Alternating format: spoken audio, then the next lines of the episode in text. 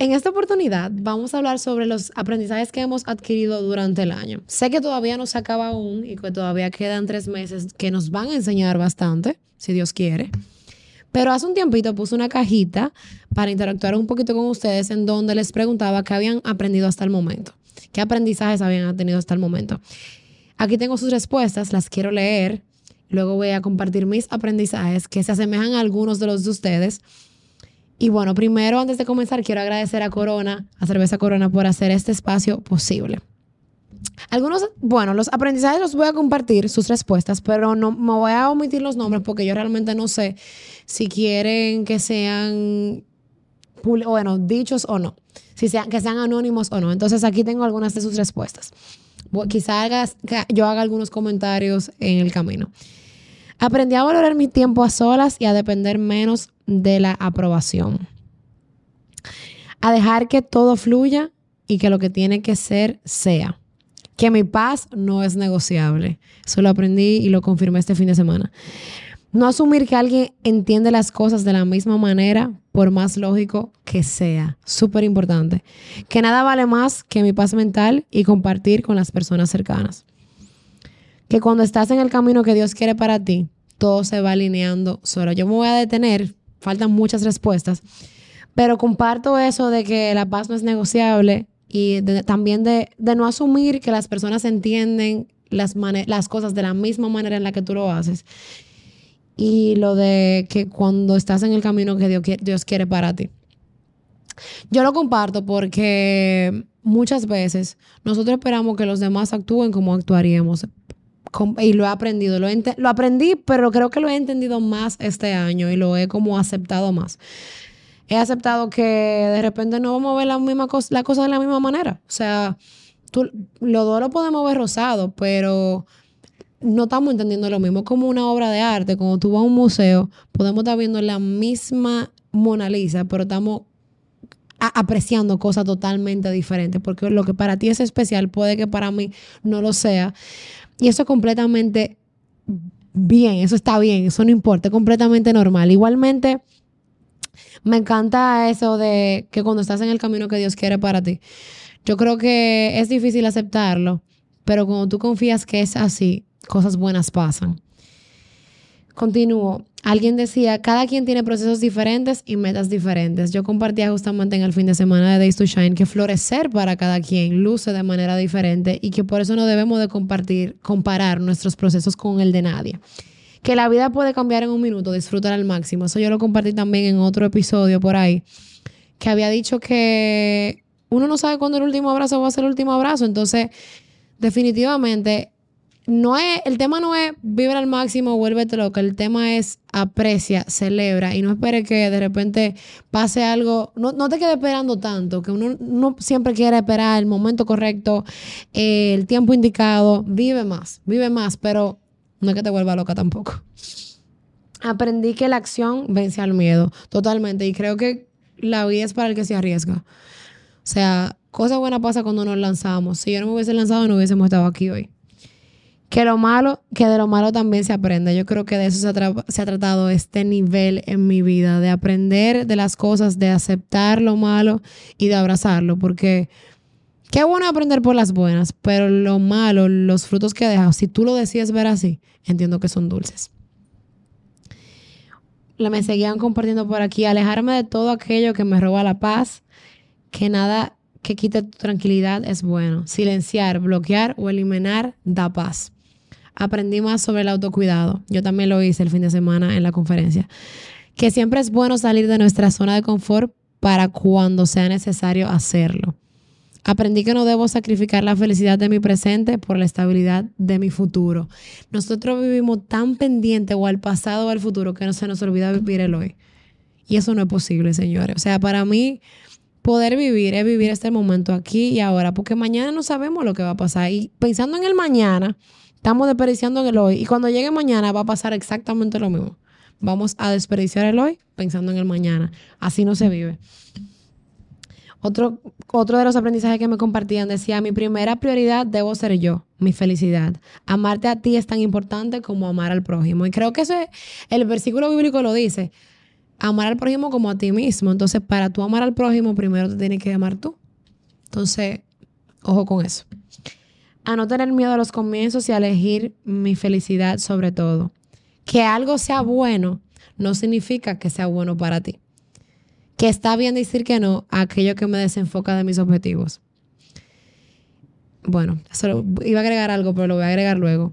Aplaudir mis logros, claro que sí, celebrarte, conocerme, poner límites, ser más disciplinada, el poder del perdón, a encontrar mi paz. Quería agregar a, lo de estar bien decir que no a aquello que me desenfoca de mis objetivos.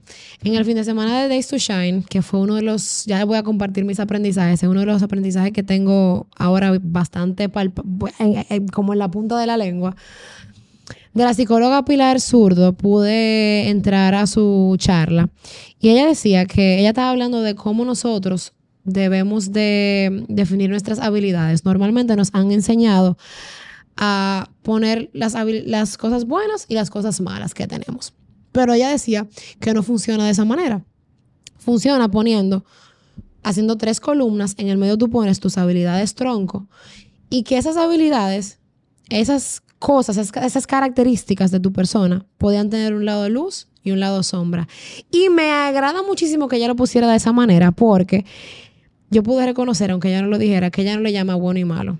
Porque ya, ya estamos condicionando las cosas. El lado luz y el lado sombra. ¿Por qué? Porque el egoísmo, todo depende de cómo tú lo veas, puede ser una característica positiva y una característica negativa. O, un o una característica luz y sombra.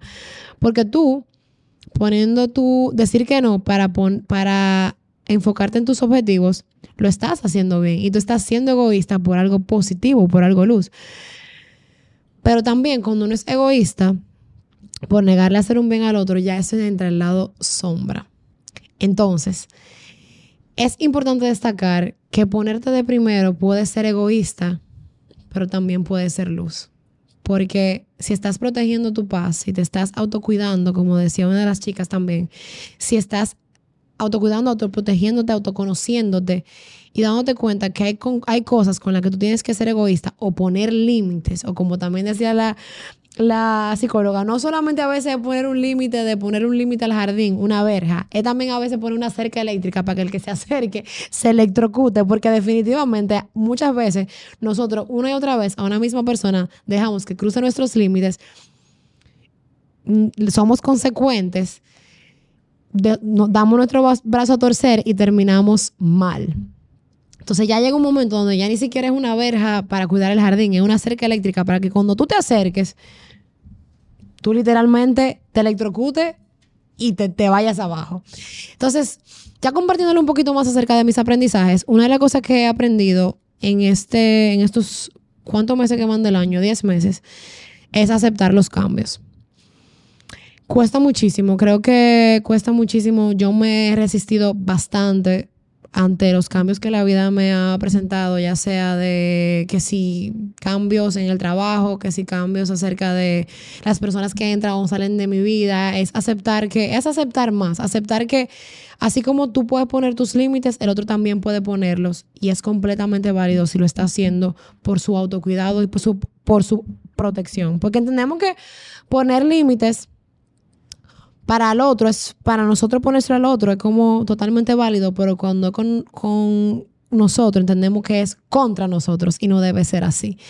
No, debes, no debemos de pensar que cuando una persona pone límites es simplemente por hacerte una maldad o porque simplemente te quiere lejos. Una persona te puede querer lejos. Puede de repente que, aunque tú seas buena persona, hayan cosas que tú hagas que no vayan con la versión de que esa persona es, es hoy en día y que poner límites y a veces cuesta aceptarlo y a mí me ha costado bastante, debo de reconocerlo.